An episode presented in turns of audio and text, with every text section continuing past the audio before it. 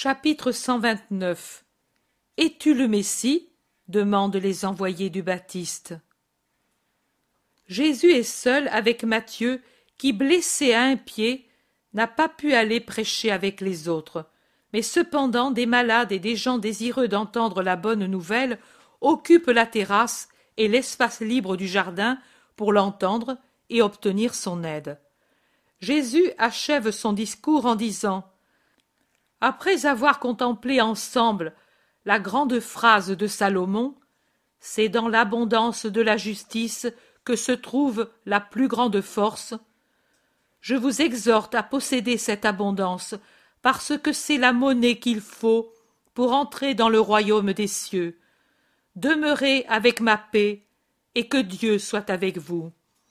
Puis il se tourne vers les pauvres et les malades, et, dans beaucoup de cas, ce sont à la fois l'un et l'autre, et il écoute avec bonté leurs doléances, donne un secours en argent, conseille par ses paroles, guérit par l'imposition des mains et par la parole. Matthieu, à ses côtés, fait la distribution de l'argent. Jésus écoute avec attention une pauvre veuve qui lui parle en pleurant de la mort imprévue de son mari menuisier survenu quelques jours auparavant à son établi. Je suis accourue pour te chercher ici, et toute la parenté du mort m'a accusée d'être inconvenante et dure de cœur. Et maintenant elle me maudit. Mais moi, j'étais venue parce que je sais que tu ressuscites, et je sais que si j'avais pu te trouver, mon mari serait ressuscité. Tu n'y étais pas. Maintenant, lui est dans le tombeau depuis deux semaines, et je reste avec cinq enfants. Les parents me haïssent et ne m'aident pas. J'ai des oliviers et des vignes, pas beaucoup, mais ils me donneraient du pain pour l'hiver, si je pouvais les garder jusqu'à la récolte. Mais je n'ai pas d'argent, car l'homme, depuis quelque temps, n'était pas en bonne santé. Il travaillait peu, et pour se soutenir, mangeait, et ne buvait que trop. Il disait que le vin lui faisait du bien. Au contraire, il a fait le double mal de le tuer et de dissiper les économies déjà réduites par son peu de travail. Il allait finir un char et un coffre et avait mis en chantier deux lits, des étagères et des tables. Mais maintenant, rien n'est fini, et mon garçon n'a pas encore huit ans. Je vais perdre l'argent. Je devrais vendre l'outillage, le bois. Le char et le coffre, je ne peux même pas les vendre comme tels, bien qu'il soit presque terminé, et je devrais les céder comme bois de chauffage, et l'argent ne suffira pas, car moi, ma mère âgée et malade, et cinq enfants, nous sommes sept personnes. Je vendrai le vignoble et les oliviers. Mais tu sais comme est le monde, il étrangle ceux qui sont dans le besoin. Dis-moi, que dois-je faire? Je voulais garder l'établi et les outils pour le fils qui connaît déjà quelque chose du bois. Je voulais garder la terre pour vivre et pour doter mes filles. Il est en train d'écouter tout cela quand un remue-ménage parmi les gens l'avertit qu'il y a quelque chose de nouveau. Il se retourne pour voir et voit trois hommes qui se feraient un chemin à travers la foule. Il se tourne de nouveau pour parler à la veuve. Où habites-tu? À Corosaïne, près du chemin qui mène à la fontaine chaude, une maison basse, entre deux figuiers. C'est bien. Je viendrai finir le char et le coffre, et tu les vendras à ceux qui les ont commandés. Attends-moi demain, à l'aurore. Toi? Toi? Travailler pour moi? L'étonnement suffoque la femme. Je reprendrai mon travail, et je te donnerai la paix. En même temps, aux gens sans cœur de Corazaïne, je donnerai une leçon de charité. Oh oui, sans cœur, s'il y avait eu encore le vieil Isaac, il ne m'aurait pas laissé mourir de faim, mais lui est retourné vers Abraham. Ne pleure pas, va-t'en tranquille. Voilà ce dont tu as besoin pour aujourd'hui. Demain, moi je viendrai. Va en paix. la femme se prosterne pour baiser ses vêtements et s'en va plus tranquille. Maître trois fois saint, puis-je te saluer? demande l'un des trois hommes qui sont survenus et qui se sont arrêtés respectueusement derrière Jésus en attendant qu'il congédie la femme, et qui ont donc entendu la promesse de Jésus. Et cet homme qui salue, c'est Manahan. Jésus se tourne et dit avec un sourire Paix à toi, Manahan. Tu t'es donc souvenu de moi? Toujours, maître, et j'avais décidé de venir te trouver chez Lazare ou au jardin des Oliviers pour être avec toi. Mais avant la Pâque, le Baptiste a été pris. Il a été repris par trahison, et moi je craignais qu'en l'absence d'Hérode venu à Jérusalem pour la Pâque, Hérodiade ne commandât de tuer le saint. Elle n'a pas voulu aller à Sillon pour les fêtes, disant qu'elle était malade. Malade, oui, de haine et de luxure. Je suis allé à Macéronte pour surveiller et retenir la femme perfide qui serait capable de tuer de sa main. Et elle ne le fait pas par crainte de perdre la faveur d'Hérode qui, par peur ou par conviction, défend Jean en se limitant à le garder en prison. En ce moment, Hérodiade a fui la chaleur accablante de Macéronte pour aller dans un château qui lui appartient, et je suis venu avec mes amis et disciples de Jean. Il les a envoyés pour t'interroger, et je me suis uni à eux. Les gens, entendant parler d'Hérode et comprenant quel est celui qui en parle, s'empressent avec curiosité autour du groupe de Jésus et des trois. Que vouliez-vous me demander? demande Jésus après les échanges de salutations avec les deux austères personnages. Parle, Manahan, toi qui sais tout, et lui es plus attaché, dit l'un des deux. Voici, maître, tu dois être indulgent si par trop d'amour les disciples arrivent à se méfier de celui qu'ils croient opposé à leur maître ou désireux de le supplanter. C'est ce que font les tiens et de même ceux de Jean. C'est une jalousie compréhensible qui montre tout l'amour des disciples pour leur maître. Quant à moi, je suis impartial, et eux qui sont avec moi peuvent le dire, car je te connais et je connais Jean, et je vous aime avec justice, au point que, t'aimant toi pour ce que tu es, j'ai préféré faire le sacrifice de rester près de Jean parce que je le vénère lui aussi pour ce qu'il est, et actuellement parce qu'il est plus en danger que toi.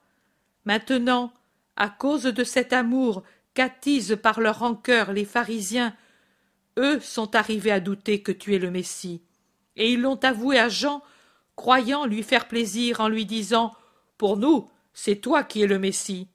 Il ne peut y avoir quelqu'un de plus saint que toi.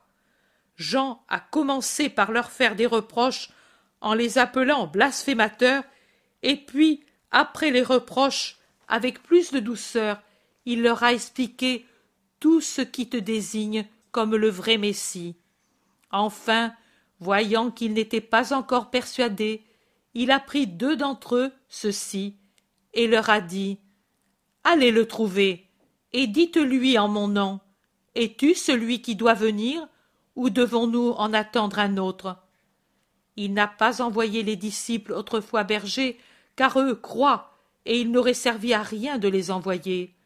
Mais il a choisi parmi ceux qui doutent pour qu'ils t'approchent, et que leurs paroles dissipent les doutes de ceux qui sont comme eux. Je les ai accompagnés pour pouvoir te voir. J'ai parlé. Toi, maintenant, apaise leurs doutes. Mais ne nous crois pas hostile, maître. Les paroles de Manahan pourraient te le faire penser.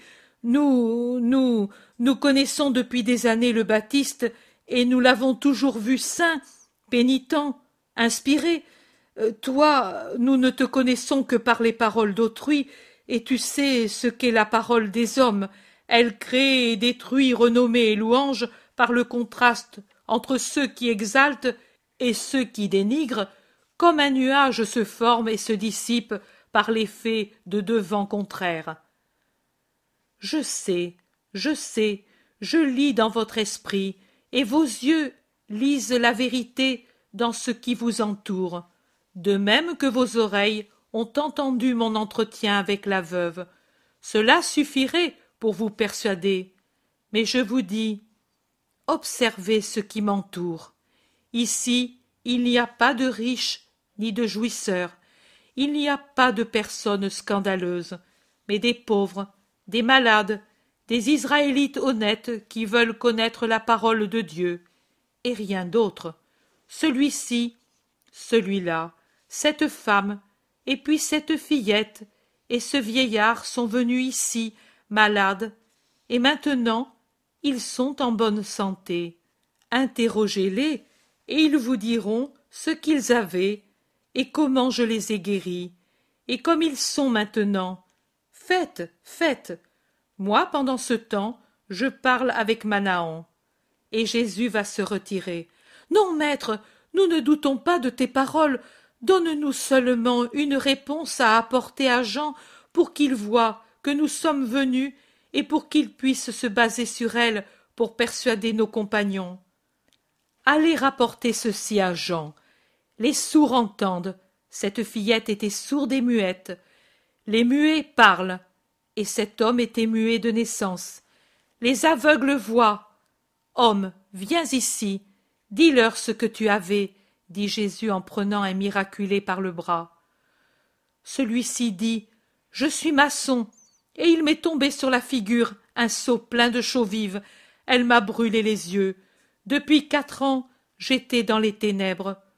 Le Messie a humecté mes yeux desséchés avec sa salive, et ils sont redevenus plus frais que quand j'avais vingt ans. Qu'il en soit béni. Jésus reprend.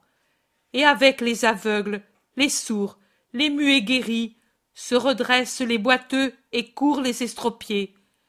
Voilà ce vieillard qui était tout à l'heure déformé et qui maintenant est droit comme un palmier du désert et agile comme une gazelle. Se guérissent les maladies les plus graves. Toi, femme, qu'avais-tu? Un mal au sein pour avoir trop donné de lait à des bouches voraces, et le mal, avec le sein, me rongeait la vie. Maintenant regardez, et elle entr'ouvre son vêtement, montrant son sein intact, et elle ajoute Ce n'était qu'une plaie, et ma tunique encore couverte de pus le montre. Maintenant je m'en vais à la maison mettre un vêtement propre.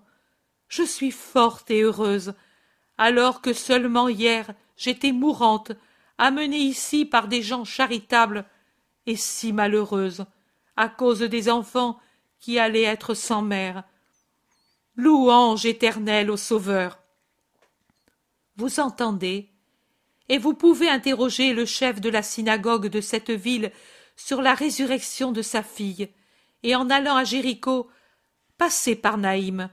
Informez-vous au sujet du jeune homme ressuscité en présence de toute la ville, et au moment où on allait le mettre au tombeau. Vous pourrez ainsi rapporter que les morts ressuscitent, que beaucoup de lépreux sont guéris. Vous pouvez le savoir dans de nombreuses localités d'Israël, mais si vous voulez aller à Sicaminon, cherchez-en parmi les disciples, et vous en trouverez plusieurs. Dites donc à Jean que les lépreux sont purifiés, et dites, puisque vous le voyez, que la bonne nouvelle est annoncée aux pauvres. Et bienheureux celui qui ne sera pas scandalisé à mon sujet. Dites cela à Jean, et dites-lui que je le bénis avec tout mon amour. Merci, maître. Bénis-nous aussi avant notre départ. Vous ne pouvez partir par cette chaleur. Soyez donc mes hôtes jusqu'au soir. Vous vivrez pendant un jour la vie de ce maître qui n'est pas Jean, mais que Jean aime parce qu'il sait qui il est. Venez à la maison, il y fait frais, et je vous restaurerai. Adieu, mes auditeurs. La paix soit avec vous. Et après avoir congédié les foules, il rentre à la maison avec les trois hôtes.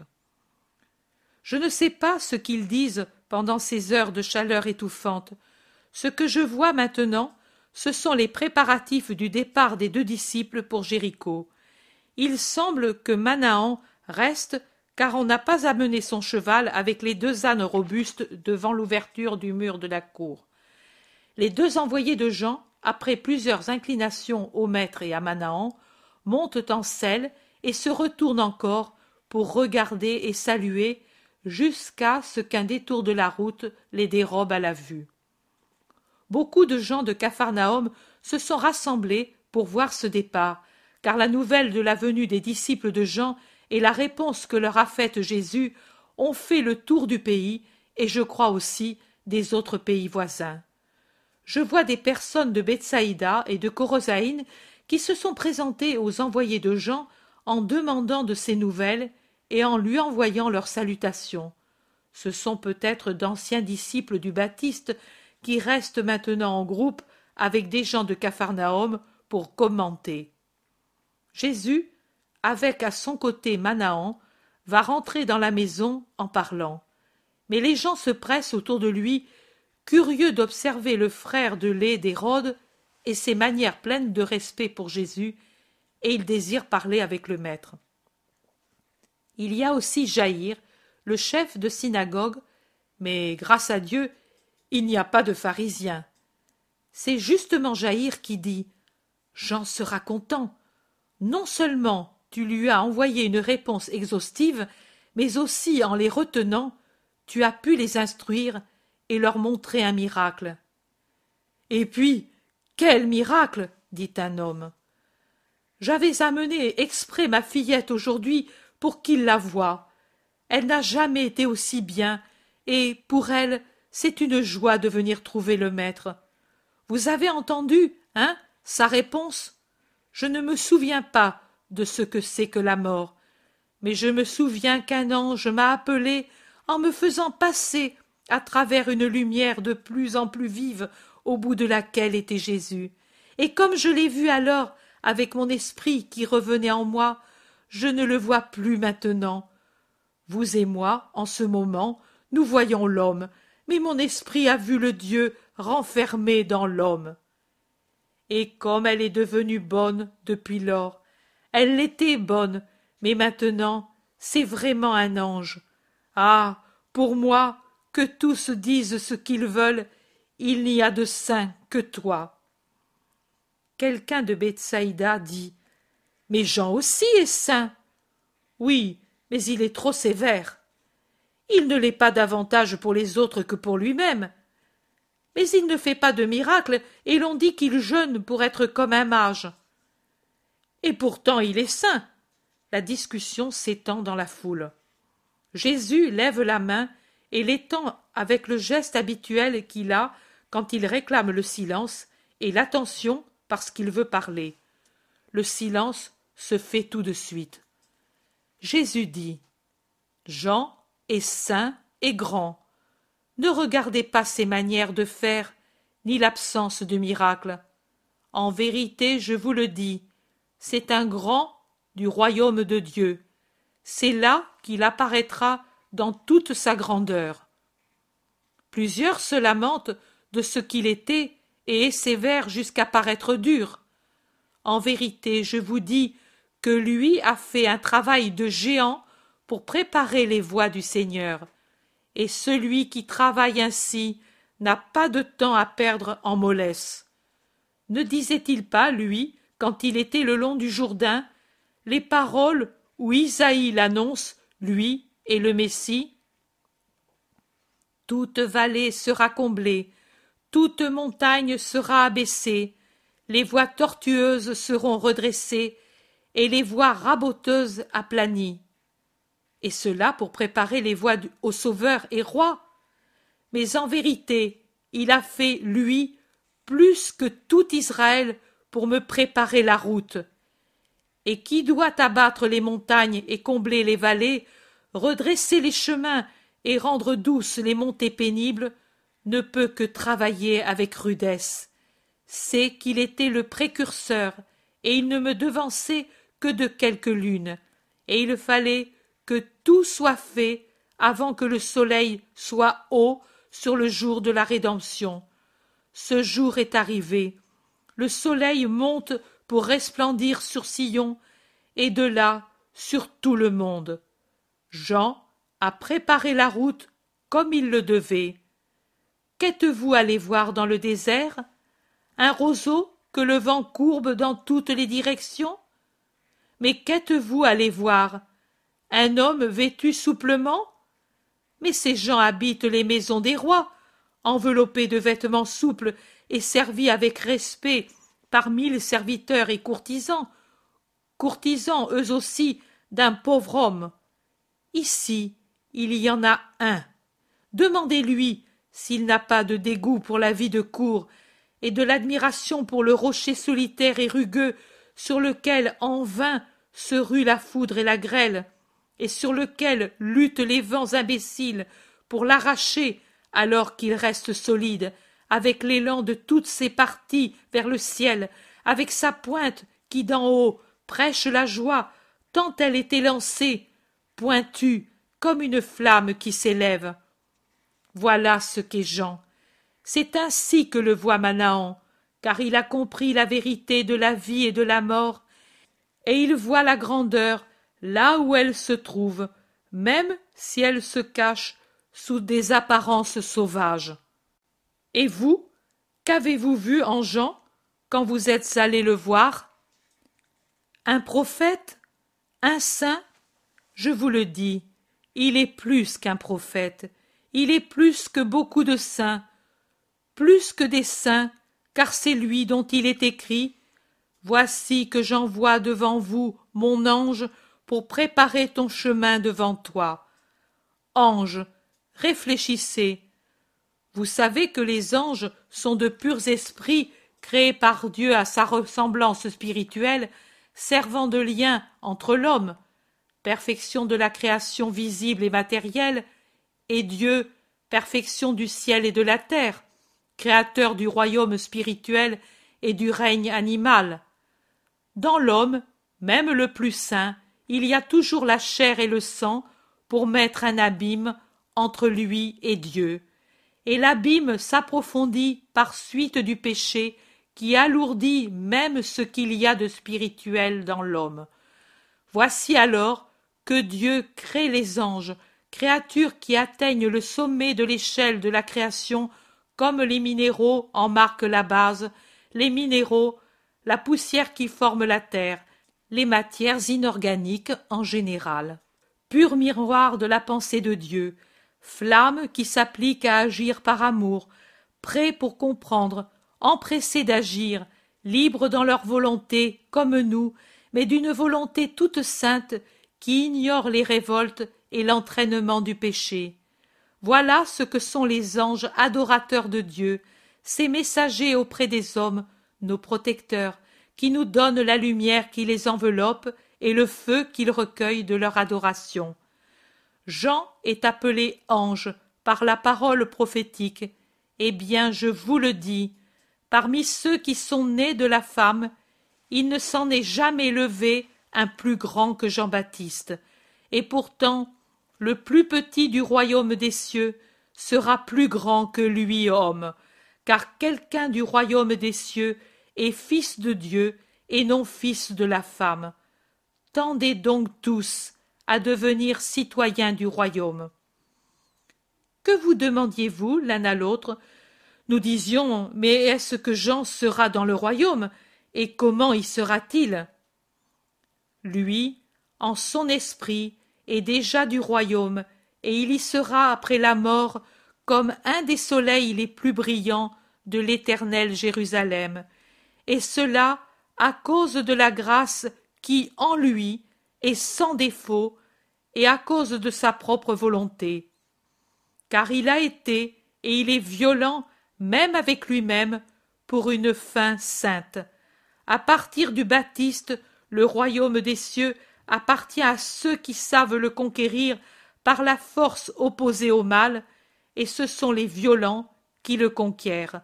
Car maintenant on connaît ce qu'il faut faire, et tout est donné pour cette conquête ce n'est plus le temps où ne parlaient que la loi et les prophètes. Eux ont parlé jusqu'à Jean. Maintenant, c'est la parole de Dieu qui parle, et elle ne cache pas un iota de ce qu'il faut savoir pour cette conquête. Si vous croyez en moi, vous devez donc voir Jean comme l'Élie qui doit venir. Qu'entende qui a des oreilles pour entendre. Mais à qui comparerai-je cette génération? Elle est semblable à celle que décrivent ces garçons qui, assis sur la place, crient à leurs compagnons Nous avons joué, et vous n'avez pas dansé. Nous avons entonné des lamentations, et vous n'avez pas pleuré. De fait est venu Jean, qui ne mange ni ne boit, et cette génération dit Il peut agir ainsi, car il a le démon qui l'aide. Le Fils de l'homme est venu, qui mange et boit, et ils disent C'est un gros mangeur et un buveur, ami de publicains et de pécheurs. Ainsi, la sagesse voit ses fils lui rendre justice. En vérité, je vous le dis, que seuls les tout petits savent reconnaître la vérité, parce qu'il n'y a pas de malice en eux. Tu as bien parlé, maître, dit le chef de la synagogue. Voilà pourquoi ma fille, encore sans malice, te voit telle que nous n'arrivons pas à te voir. Et pourtant, cette ville et celle voisine voient déborder sur elle ta puissance, ta sagesse et ta bonté. Et je dois le reconnaître, elles ne progressent qu'en méchanceté à ton égard. Elles ne se repentent pas, et le bien que tu leur donnes produit une fermentation de haine envers toi. Comment parles-tu, Jaïr? Tu nous calomnies. Nous sommes ici parce que fidèles au Christ, dit quelqu'un de Bethsaïda. Oui, nous. Mais combien sommes-nous? Moins de cent sur trois villes qui devraient être aux pieds de Jésus. Parmi ceux qui manquent, et je parle des hommes, la moitié est hostile, un quart indifférent, l'autre je veux penser qui ne peut pas venir. N'est-ce pas une faute aux yeux de Dieu? Et est-ce qu'il ne punira pas toute cette rancœur et cet entêtement dans le mal? Parle, toi, maître, qui sait? Si tu te tais, c'est à cause de ta bonté, mais pas parce que tu ignores. Tu es généreux, et on prend cela pour de l'ignorance et de la faiblesse. Parle donc, et que ta parole puisse secouer au moins les indifférents, puisque les méchants ne se convertissent pas, mais deviennent toujours plus méchants. Oui, c'est une faute, et elle sera punie, car le don de Dieu ne doit jamais être méprisé, ni servir à faire du mal. Malheur à toi, Corosaïne, malheur à toi, Bethsaïda, vous qui faites un mauvais usage des dons de Dieu. Si à Tyr et à Sidon il y avait eu les miracles produits parmi vous déjà depuis longtemps, vêtus de cilice et couverts de cendres, ses habitants auraient fait pénitence et seraient venus à moi. Aussi je vous dis que pour Tyr et Sidon, on usera d'une plus grande clémence que pour vous le jour du jugement. Et toi, Capharnaüm, tu crois que seulement pour m'avoir donné l'hospitalité, tu seras exalté jusqu'au ciel? Tu descendras jusqu'à l'enfer.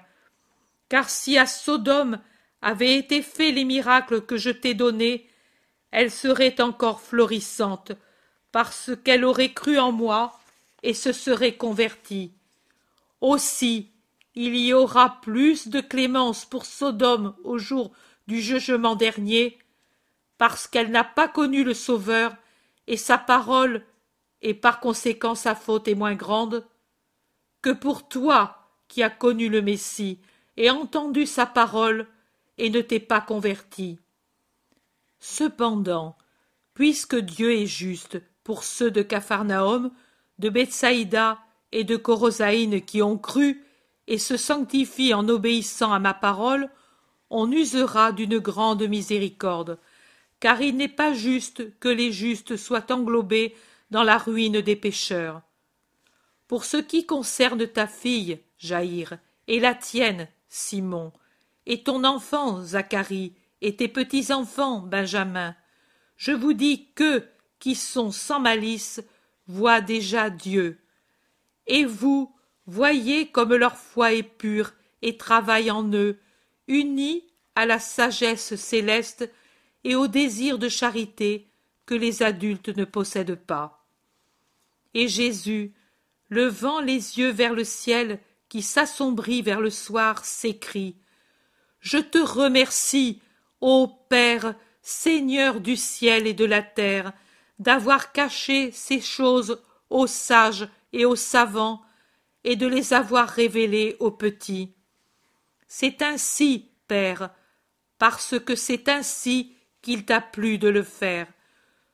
Tout m'a été remis par mon Père, et personne ne le connaît en dehors du Fils et de ceux auxquels le Fils aura voulu le révéler.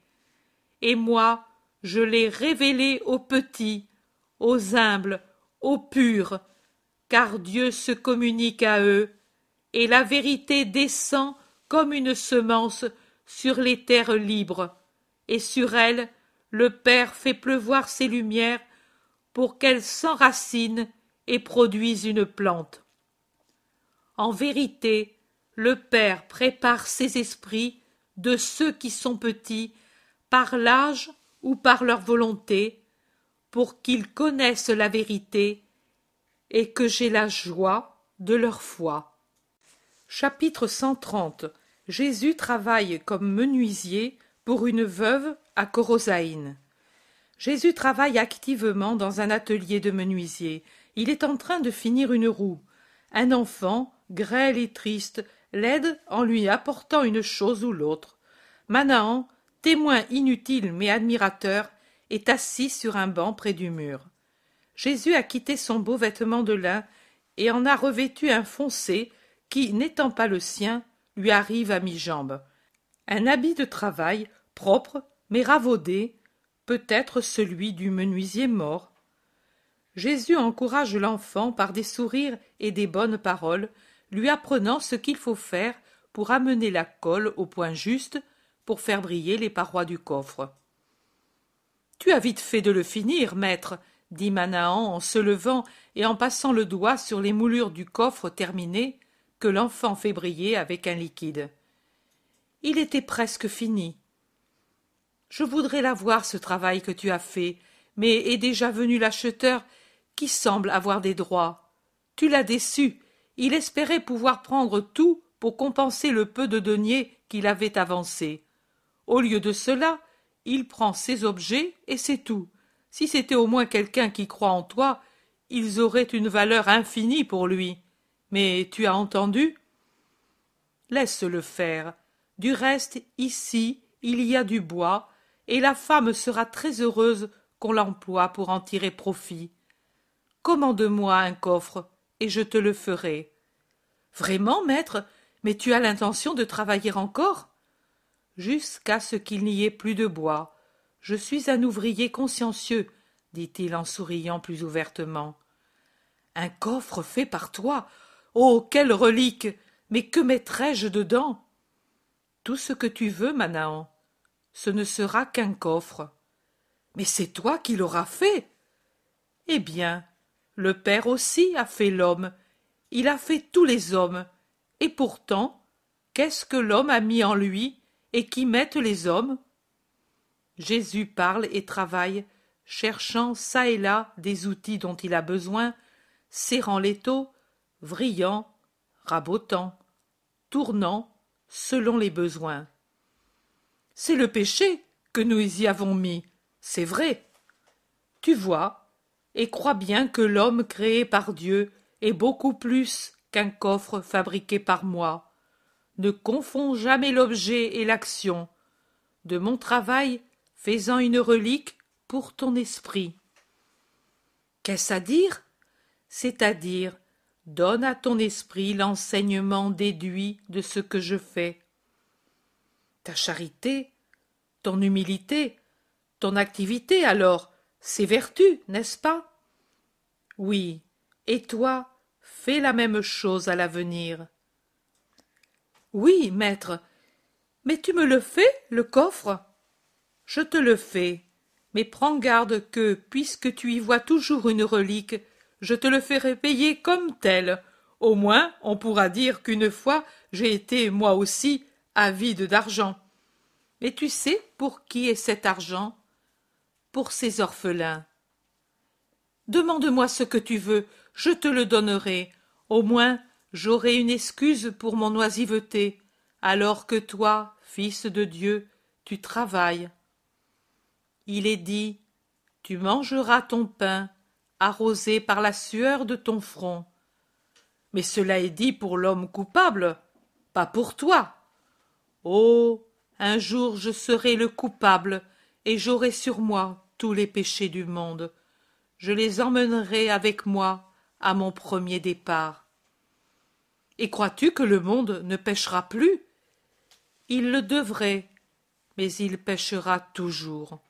À cause de cela, le poids que j'aurai sur moi sera tel qu'il me brisera le cœur, car j'aurai tous les péchés faits depuis Adam jusqu'à cette heure, et depuis cette heure jusqu'à la fin des siècles, j'expirai tous les péchés des hommes.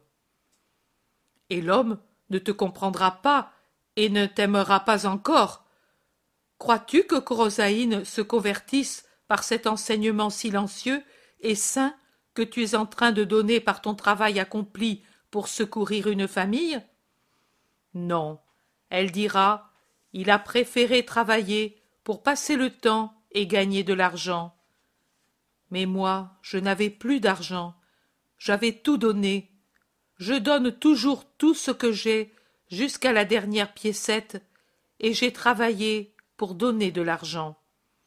Et à manger pour toi et Mathieu. Dieu y aurait pourvu. Mais tu nous as donné à manger. C'est vrai. Comment as-tu fait? Demande-le au maître de maison. Je le lui demanderai certainement dès notre retour à Capharnaüm. Jésus rit paisiblement dans sa barbe blonde. Un silence pendant lequel on n'entend que le grincement de l'étau serré sur deux pièces d'une roue. Puis Manahan demande Que comptes-tu faire avant le sabbat?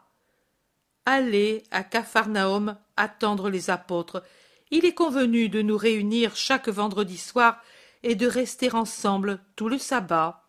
Puis je donnerai les ordres. Et si Matthieu est guéri, il y aura six couples pour évangéliser. Sinon, veux-tu aller avec eux?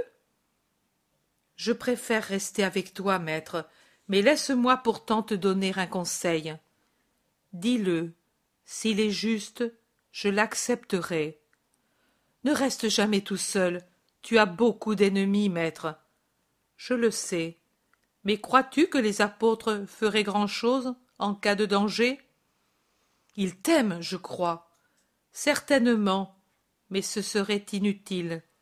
Les ennemis, s'ils avaient l'idée de s'emparer de moi, viendraient avec des forces beaucoup plus grandes que celles des apôtres. Peu importe, ne reste pas seul. Dans deux semaines, je serai rejoint par de nombreux disciples. Je les prépare pour les envoyer eux aussi évangéliser. Je ne serai plus seul, sois tranquille. Pendant qu'ils parlent ainsi, de nombreux curieux de Corosaïne viennent jeter un coup d'œil et puis s'en vont sans parler. Ils sont étonnés de te voir au travail. Oui, mais ils ne savent pas être humbles au point de dire il nous fait ainsi la leçon. Les meilleurs que j'avais ici sont avec les disciples, sauf un vieillard qui est mort. Peu importe, la leçon est toujours une leçon. Que diront les apôtres en sachant que tu es ouvrier? Ils sont onze, car Matthieu s'est déjà prononcé. Il y aura onze avis différents, et pour la plupart opposés mais cela me servira pour les instruire. Me permets-tu d'assister à ton instruction? Si tu veux rester. Mais je suis un disciple, et eux des apôtres. Ce qui fera du bien aux apôtres sera utile aussi aux disciples. eux se trouveront gênés d'être rappelés à la justice en ma présence. Ce sera utile pour leur humilité. Reste, reste, Manahan, je te garde volontiers avec moi. Et moi je reste volontiers. La veuve se présente et dit. Le repas est prêt, maître, mais tu travailles trop. Je gagne mon pain, femme. Et puis, voici un autre client. Il veut un coffre lui aussi. Et puis, il paie bien. La place du bois restera vide, dit Jésus en enlevant un tablier déchiré qu'il avait devant lui et en sortant de la pièce pour se laver à une bassine que la femme lui a apportée dans le jardin. Et elle, avec un de ces sourires indécis qui affleurent après une longue période de pleurs, dit Vide l'emplacement du bois, la maison pleine de ta présence et le cœur plein de paix. Je n'ai plus peur du lendemain, maître, et toi, n'aie pas peur que nous puissions t'oublier. Ils entrent dans la cuisine et la vision prend fin. Chapitre 131 L'amour est le secret et le commandement de la gloire. Jésus, accompagné de Manahan, sort de la maison de la veuve en disant Paix à toi et au tien. Après le sabbat, nous nous retrouverons. Adieu, petit Joseph. Demain, repose-toi et joue. Après, tu m'aideras encore. Pourquoi pleures-tu? J'ai peur que tu ne reviennes plus. Je dis toujours la vérité, mais te déplaît-il tant que je m'en aille? L'enfant acquiesce de la tête. Jésus le caresse et dit Un jour est vite passé. Demain tu restes avec ta mère et tes frères, et moi je reste avec mes apôtres et je leur parle. Ces jours-ci, je t'ai parlé pour t'apprendre à travailler. Maintenant, je vais les trouver pour leur apprendre à prêcher et à être bon. Tu ne te divertirais pas avec moi, seul enfant parmi tant d'hommes. Oh. Je me divertirai parce que je serai avec toi. J'ai compris, femme. Ton fils fait comme beaucoup, et ce sont les meilleurs. Il ne veut pas me quitter. Me fais-tu confiance de me le laisser jusqu'à après-demain? Oh Seigneur, mais je te les donnerai tous. Avec toi, ils sont en sécurité comme au ciel, et cet enfant qui était celui qui restait le plus avec son père a trop souffert. Il s'y est trouvé, lui, au moment. Tu vois, il ne fait que pleurer et languir. Ne pleure pas, mon fils. Demande au Seigneur si ce n'est pas vrai ce que je dis. Maître, moi, pour le consoler, je lui dis toujours que son père n'est pas perdu, mais seulement parti momentanément loin de nous. C'est la vérité, c'est exactement comme te dit ta mère, petit Joseph. Mais jusqu'à ce que je meure, je ne vais pas le retrouver, et je suis petit, et si je deviens vieux comme l'était Isaac, combien je dois attendre? Pauvre enfant, mais le temps passe vite. Non, Seigneur, cela fait trois semaines que je n'ai plus le père, et cela me paraît si long, si long. Moi je ne peux me passer de lui. Et il pleure sans bruit, mais avec une profonde peine. Tu le vois, il est toujours ainsi, et spécialement quand il n'est pas pris par des choses qui l'absorbent. Le sabbat est un tourment. J'ai peur qu'il ne meure. Non, j'ai un autre petit, sans père et sans mère. Il était amaigri et triste. Maintenant, auprès d'une brave femme de Bethsaïda, et avec la certitude de ne pas être séparé de ses parents, il a refleuri en sa chair et en son esprit. Il en sera ainsi du tien, et, à cause de ce que je lui dirai, et parce que le temps est un grand médecin, et aussi parce que quand il te verra plus tranquille pour le pain quotidien, il sera plus tranquille, lui aussi. Adieu, femme. Le soleil descend, et je dois partir. Viens, Joseph, salue ta mère, tes frères et la grand-mère, et puis rejoins-moi en courant. Et Jésus s'en va. Et maintenant, que vas-tu dire aux apôtres? Que j'ai un disciple ancien et un neuf. il traverse Corosaïne qu'anime une foule de gens. Un groupe d'hommes arrête Jésus. Tu t'en vas? Tu ne restes pas pour le sabbat? Non, je vais à Capharnaüm. Sans dire un mot de toute la semaine Nous ne sommes pas dignes de ta parole. Ne vous ai-je pas donné pendant six jours la meilleure parole? Quand et à qui? À tous, de l'établi du menuisier. Pendant des jours, j'ai prêché qu'il faut aimer le prochain et l'aider de toute manière, spécialement quand il s'agit d'être faible comme sont les veuves et les orphelins. Adieu, vous de Corosaïne. Méditez pendant le sabbat la leçon que je vous ai donnée. Et Jésus se remet en route, laissant les citadins interdits. Mais l'enfant qui rejoint Jésus en courant réveille leur curiosité et ils disent à Jésus que de nouveau ils arrêtent. Tu emmènes le garçon de la veuve? Pourquoi? Pour lui apprendre à croire que Dieu est Père et qu'en Dieu il trouvera aussi le Père perdu, et aussi pour qu'il y ait quelqu'un qui croit ici à la place du vieil Isaac. Avec tes disciples, il y en a trois de Corosaïne. Avec les miens, pas ici. Celui-là sera ici. Adieu. Et tenant l'enfant entre lui et Manahan, il se dirige rapidement à travers la campagne vers Capharnaüm tout en parlant avec Manahan.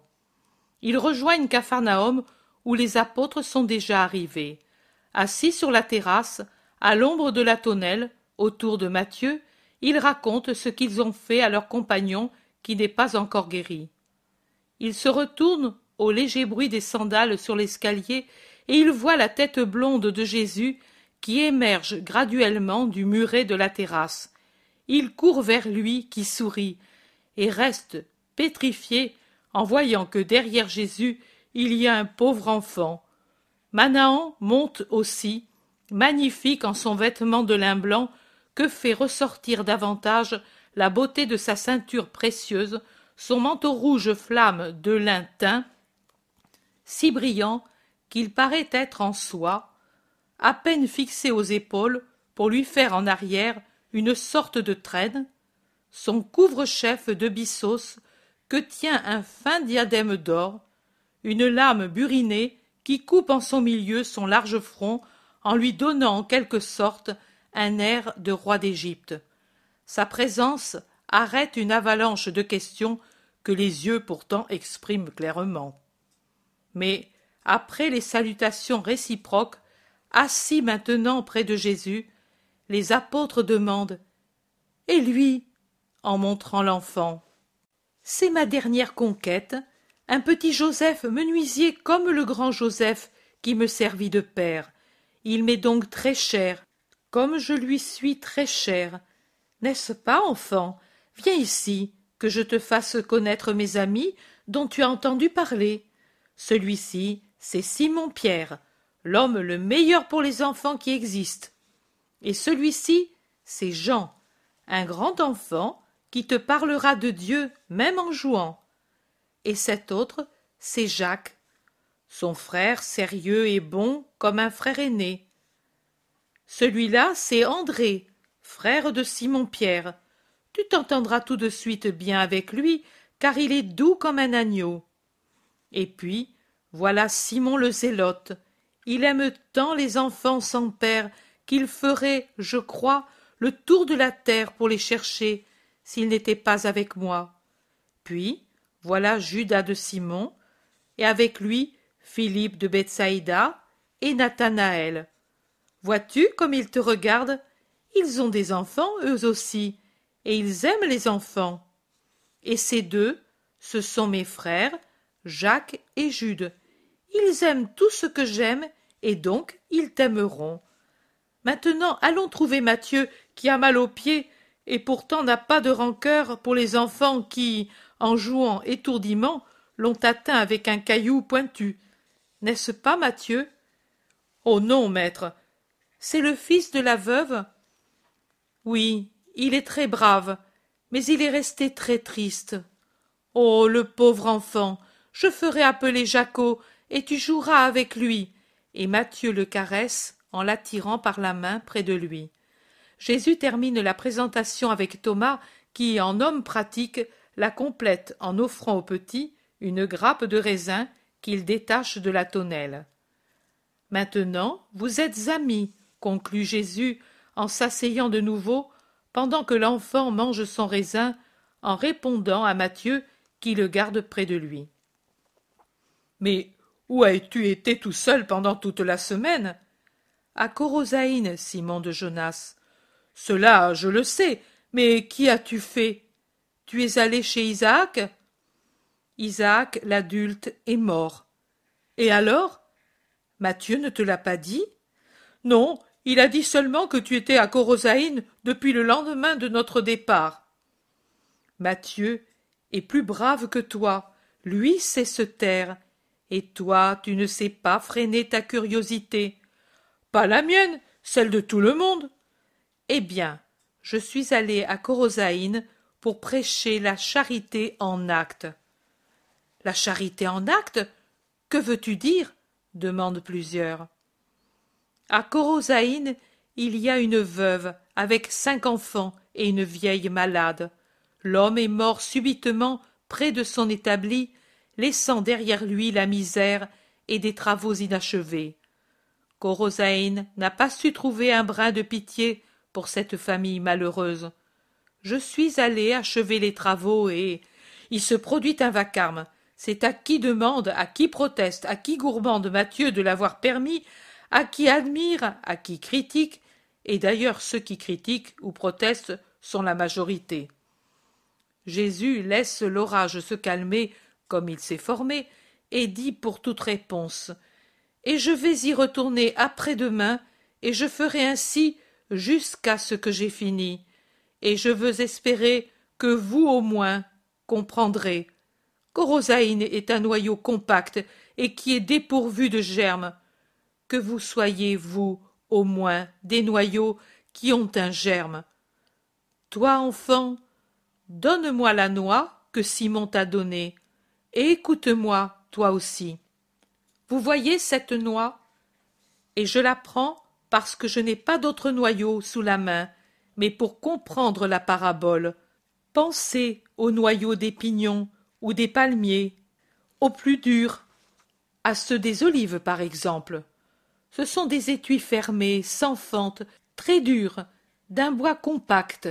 Ils semblent des écrins magiques que seule la violence peut ouvrir, et pourtant, s'il arrive qu'on en mette un en terre, même simplement à terre, et qu'un passant l'enfonce en passant dessus, juste assez pour qu'il s'enfonce dans le sol, qu'arrive-t-il? Que le coffre s'ouvre et produit des racines et des feuilles. Comment y arrive-t-il par lui-même? Nous, nous devons frapper fort avec le marteau pour y réussir, et au contraire, le noyau s'ouvre tout seul.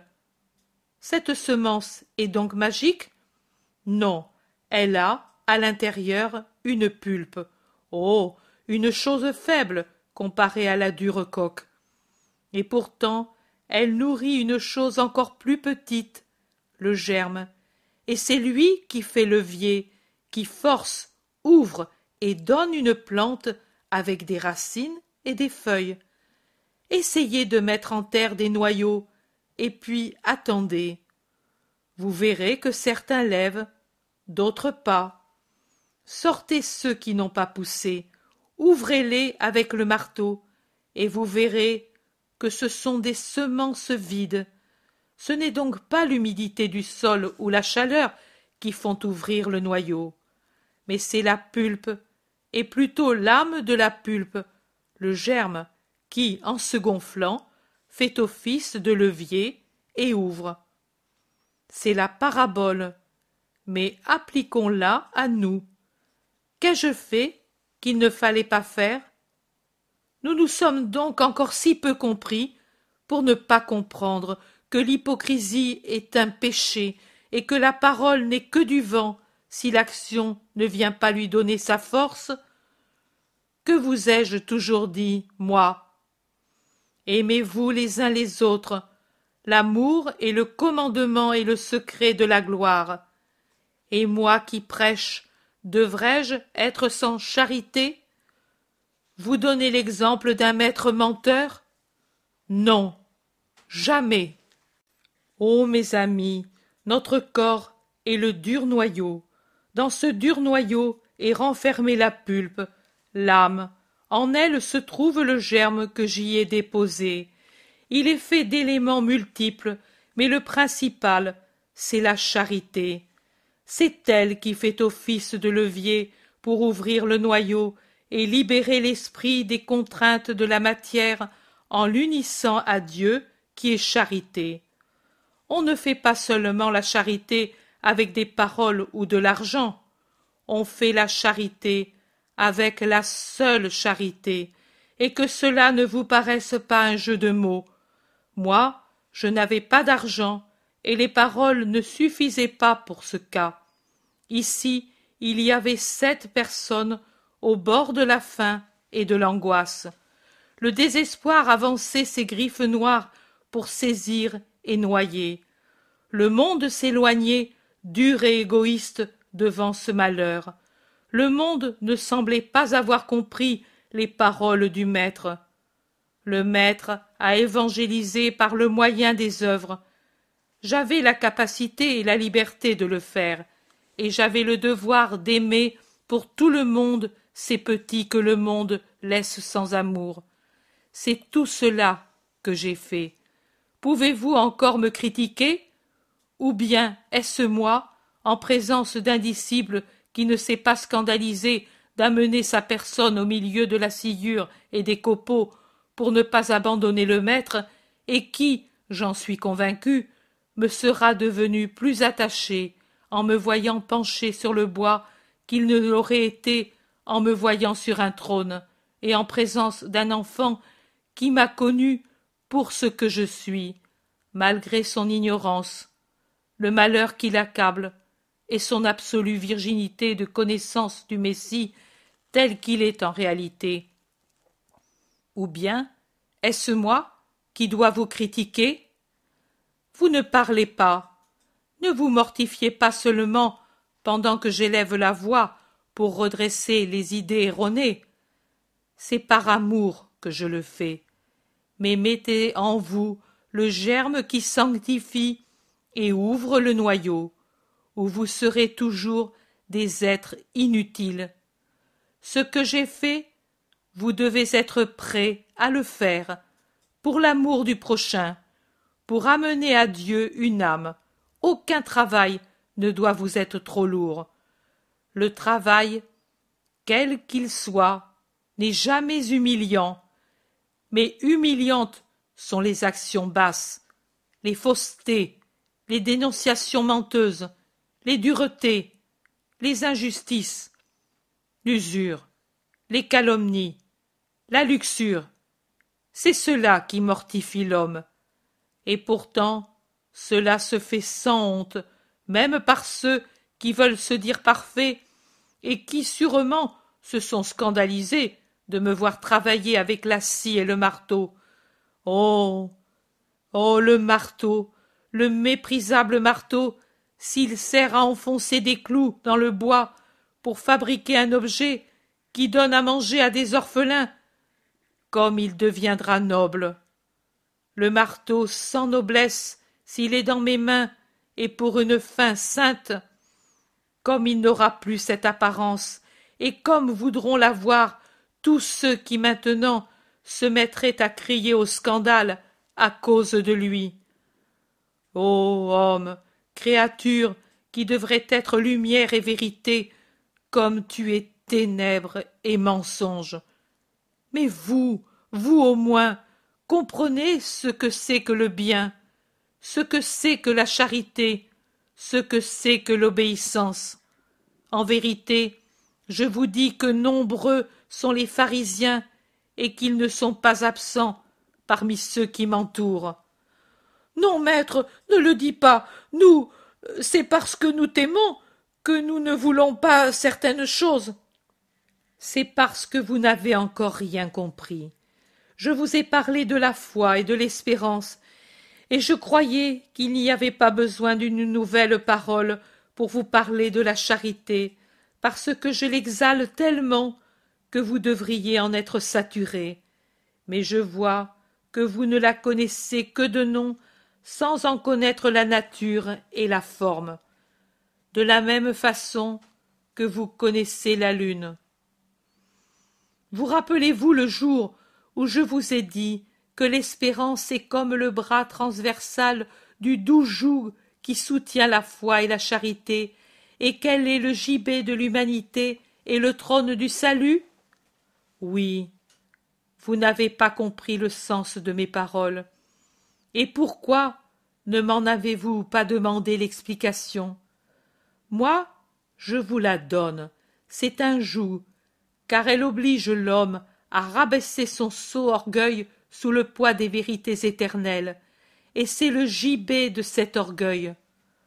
L'homme qui espère en Dieu, son Seigneur, humilie nécessairement son orgueil qui voudrait se proclamer Dieu, et il reconnaît lui n'est rien, et que Dieu est tout, que lui ne peut rien, et que Dieu peut tout, que lui, homme et poussière, qui passe, et que Dieu est une éternité qui élève la poussière à un degré supérieur en lui donnant une récompense d'éternité. L'homme se cloue à sa croix sainte pour rejoindre la vie, et s'il s'y trouve cloué par les flammes de la foi, de la charité, mais il est élevé vers le ciel par l'espérance qui est entre elles deux. Mais retenez cet enseignement. Si la charité fait défaut, le trône est sans lumière, et le corps décloué d'un côté s'incline vers la fange, parce qu'il ne voit plus le ciel. Il annule ainsi les effets salutaires de l'espérance et finit par rendre stérile la foi elle-même, parce que, détaché de deux des trois vertus théologales, on tombe en langueur et dans un froid mortel. Ne repoussez pas Dieu, même dans les choses les plus petites, et c'est repousser Dieu que de refuser une aide au prochain à cause d'un orgueil païen. Ma doctrine est un joug qui fait plier l'humanité coupable, et c'est un maillet qui brise la rude écorce pour en libérer l'esprit. C'est un joug et un maillet, oui, mais pourtant qui l'accepte ne sent pas la lassitude que donnent les autres doctrines humaines et toutes les autres choses humaines. Mais pourtant, celui qui s'en fait frapper ne ressent pas la douleur d'être brisé dans son moi humain, mais il éprouve un sentiment de libération. Pourquoi cherchez-vous à en être délivré pour la remplacer par tout ce qui est plomb et douleur? Vous tous avez vos douleurs et vos fatigues, toute l'humanité a des douleurs et des fatigues supérieures parfois aux forces humaines. Depuis l'enfant, comme celui-ci, qui déjà porte sur ses petites épaules un grand fardeau, qui le fait se courber et enlève le sourire enfantin à ses lèvres et l'insouciance à son esprit, qui, toujours humainement parlant, ne sera plus jamais enfantin jusqu'au vieillard qui penche vers la tombe avec toutes les déceptions et les fatigues et le poids et les blessures de sa longue vie. Mais dans ma doctrine et dans ma foi se trouve le soulagement de ces poids écrasants. C'est pour cela qu'on l'appelle la bonne nouvelle, et qui l'accepte et lui obéit sera bienheureux dès la terre, parce qu'il aura Dieu pour le soulager, et les vertus pour lui rendre facile et lumineux le chemin, comme s'il avait des sœurs affectueuses qui, en le tenant par la main, avec des lampes allumées, éclairent sa route et sa vie, et lui chantent les éternelles promesses de Dieu, jusqu'au moment où, laissant tomber en paix sur la terre le corps fatigué, il se réveille au paradis. Pourquoi voulez-vous, ô homme, être fatigué, désolé, lassé, dégoûté, désespéré quand vous pouvez être soulagés et réconfortés Pourquoi vous aussi, mes apôtres, voulez-vous ressentir la lassitude de la mission, sa difficulté, sa sévérité, alors qu'en ayant la confiance d'un enfant, vous pouvez n'avoir qu'un joyeux empressement, une lumineuse facilité pour l'accomplir et comprendre et sentir qu'elle n'est sévère que pour les impénitents, qui ne connaissent pas Dieu, mais pour ceux qui lui sont fidèles comme une mère qui soutient sur le chemin, indiquant aux pieds incertains de son petit les cailloux et les ronces, les nids de serpents et les fossés, pour qu'ils les connaissent et n'y périssent pas En ce moment, vous êtes désolé. Votre désolation a eu un commencement bien misérable. Vous êtes désolé d'abord de mon humilité comme d'un crime contre moi-même. Ensuite, vous êtes désolé parce que vous avez compris que vous m'avez peiné et qu'ainsi vous êtes encore loin de la perfection. Mais pour peu d'entre vous, cette désolation est dépourvue d'orgueil, de l'orgueil blessé par la constatation de n'être encore rien, alors que par orgueil vous voudriez être parfait. Ayez seulement l'humilité consentie d'accepter le reproche et de reconnaître que vous vous êtes trompé en promettant votre cœur de vouloir la perfection pour un but qui dépasse l'humain. Et puis, venez à moi. Je vous corrige, mais je vous comprends et compatis. Venez à moi, vous apôtres, et venez à moi, vous tous, hommes qui souffrez par des douleurs matérielles, par douleurs morales, par des douleurs spirituelles, ces dernières qui vous sont données par la douleur de ne pas savoir vous sanctifier comme vous le voudriez, pour l'amour de Dieu, et avec empressement, et sans revenir au mal. Le chemin de la sanctification est long et mystérieux, et parfois il s'accomplit à l'insu du voyageur qui s'avance dans les ténèbres avec le goût du poison dans la bouche et qui croit qu'il n'avance pas et ne boit pas le liquide céleste et qui ne sait pas non plus que cette cécité spirituelle est un élément de perfection. Bienheureux ceux, trois fois bienheureux, ceux qui continuent d'avancer sans jouir de la lumière et des douceurs et qui ne cèdent pas parce qu'ils ne voient et ne sentent rien, et qui ne s'arrêtent pas en disant Je n'avance pas tant que Dieu ne me donne pas des délices. Je vous le dis, le chemin le plus obscur deviendra très lumineux tout d'un coup en débouchant sur des paysages célestes. Le poison, après avoir enlevé tout goût pour les choses humaines, se changera en douceur de paradis pour ces courageux qui diront étonnés Comment cela? Pourquoi pour moi une telle douceur et une telle joie? C'est parce qu'ils auront persévéré, et Dieu les fera exulter dès cette terre de ce qu'il y a au ciel. Mais en attendant, pour résister, venez à moi, vous qui êtes fatigués et lassés, vous, apôtres, et avec vous tous les hommes qui cherchent Dieu, qui pleurent à cause de la douleur qu'ils rencontrent sur la terre, qui s'épuisent dans la solitude, et je vous restaurerai. Prenez sur vous mon joug. Ce n'est pas un fardeau, c'est un soutien. Embrassez ma doctrine, comme si c'était une épouse aimée. Imitez votre maître qui ne se borne pas à la bénir, mais fait ce qu'elle enseigne. Apprenez de moi qui suis doux et humble de cœur. Vous trouverez le repos de vos âmes, parce que la douceur et l'humilité procurent le royaume sur la terre et dans les cieux. Je vous l'ai déjà dit, que les vrais triomphateurs parmi les hommes sont ceux qui le conquièrent par l'amour, et l'amour est toujours doux et humble. Je ne vous donnerai jamais à faire des choses qui dépassent vos forces, parce que je vous aime et que je vous veux avec moi dans mon royaume. Prenez donc mon insigne et mon uniforme, et efforcez-vous d'être semblable à moi, et tel que ma doctrine vous enseigne. N'ayez pas peur, parce que mon joug est doux, et son poids est léger. Alors qu'infiniment puissante est la gloire dont vous jouirez si vous êtes fidèles.